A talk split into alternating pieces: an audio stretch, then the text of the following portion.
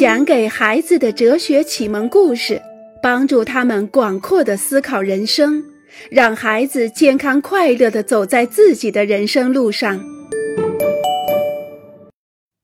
有时，自由可以毁灭自由。在宝拉就读的那所中学门口，三个家伙正在兜售毒品。宝拉很清楚毒品的危险，有人早就告诉过他。可是他仍然想试试。以他的年龄，宝拉完全有能力自由地做出决定。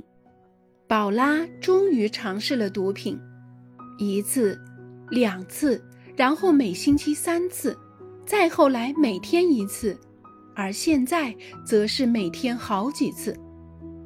宝拉现在工作了，她的工资都用来买了毒品。而用于购买食物的钱则所剩无几。宝拉身体极其瘦弱，总是病殃殃的。由于她已付不起房租了，所以也不知道以后住在哪里。再这样下去，她肯定连工作也会丢掉。第一次，宝拉是自愿吸食毒品的，这是一次真正的选择。因为他也可以决定不吸食毒品，毕竟他十分清楚毒品的危险，所以宝拉做了一个自由的选择。但是，也只有这唯一的一次，才是真正自由情况下做出的选择。当毒品开始在宝拉的身体、大脑和精神上发生作用时，宝拉吸食的毒品越多，他想停止吸毒的自由就越少。毒品一点一点地蚕食了他的自由。宝拉走出校门的第一次拥有的那份自由，在不断的变小。当经济和健康都出现问题时，宝拉所拥有的那份自由就已经变得十分十分微小，以至于他根本不能利用这份自由来决定停止吸毒。既然宝拉不再拥有停止吸毒的自由，他就绝对不能说他是自由的吸毒，他也绝不能说自己是自由的。我们现在做出的某种决定，可能减少我们将来所拥有的自由，而且有时还会毁灭我们的自由。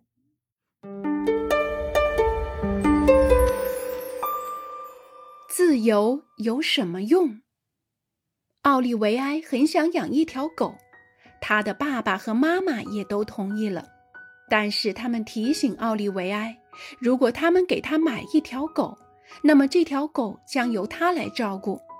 早上他应该比平时早起十分钟，以便在上学以前能带小狗散散步。下午五点放学回家以后和晚上睡觉以前，他也得和小狗一起出去溜达溜达。除此之外，他还必须每天给小狗梳洗，喂小狗喝水和吃饭。现在由他决定买还是不买。奥利维埃太渴望要一条小狗了，可是早上他喜欢赖在床上，直到最后一分钟才起来。如果有了狗，下午放学以后，要是想和伙伴们一起玩，还得先回家一趟，这真够烦人的了。而且晚上电视上总是有一些好看的节目。奥利维埃犹豫了，最后奥利维埃还是选择了要一条狗。这个决定太重要了，因为一旦小狗到家，他就不能再改变主意，他就没有退路了。当奥利维埃从学校回到了家，那真是一片疯狂。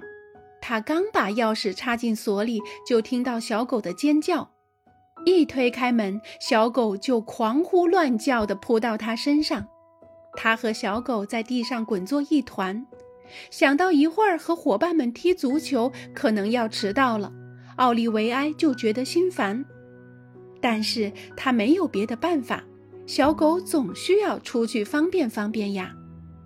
早上对奥利维埃来说似乎没有太大的问题，一到时间，小狗就会去舔他的脸，将他从睡梦中叫醒，然后他们一起在附近转转。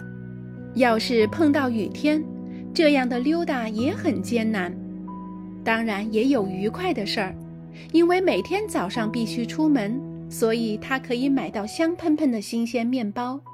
当他难过的时候，他可以把所有的不快向小狗倾诉。还有更美妙的呢。星期日上午，奥利维埃带着他的小狗去驯兽学校，他遇到了一个叫奥罗尔的漂亮女孩。奥利维埃多么希望他的小狗和奥罗尔的小狗花上好几个世纪的时间才能变得训练有素啊！奥利维埃当然知道他会做一些烦心的事儿，也会有一些义务和一些约束。但是如果他只考虑这些，如果他决定拥有完全的自由，那么他就会错过许多美好的东西，包括和小狗一起玩耍的快乐，呵护小狗的快乐，拥有一个知心朋友的快乐，当然还有和奥罗尔相遇的快乐。我们可以拒绝约束和义务，深深的迷恋自由，也可以只想占有自由，而且越多越好。但是，我们也可以利用自由去选择、去决定。并从我们的选择和决定中发现乐趣和喜悦，发现人们。因此，自由成为了一种方法，一种创造我们幸福的方法，而这种幸福则是由我们自己负责的。好啦，亲爱的小家伙们，关于自由与不自由，我们就聊到这儿了。在下一篇里，我们会聊到幸福和痛苦，让我们一起期待吧。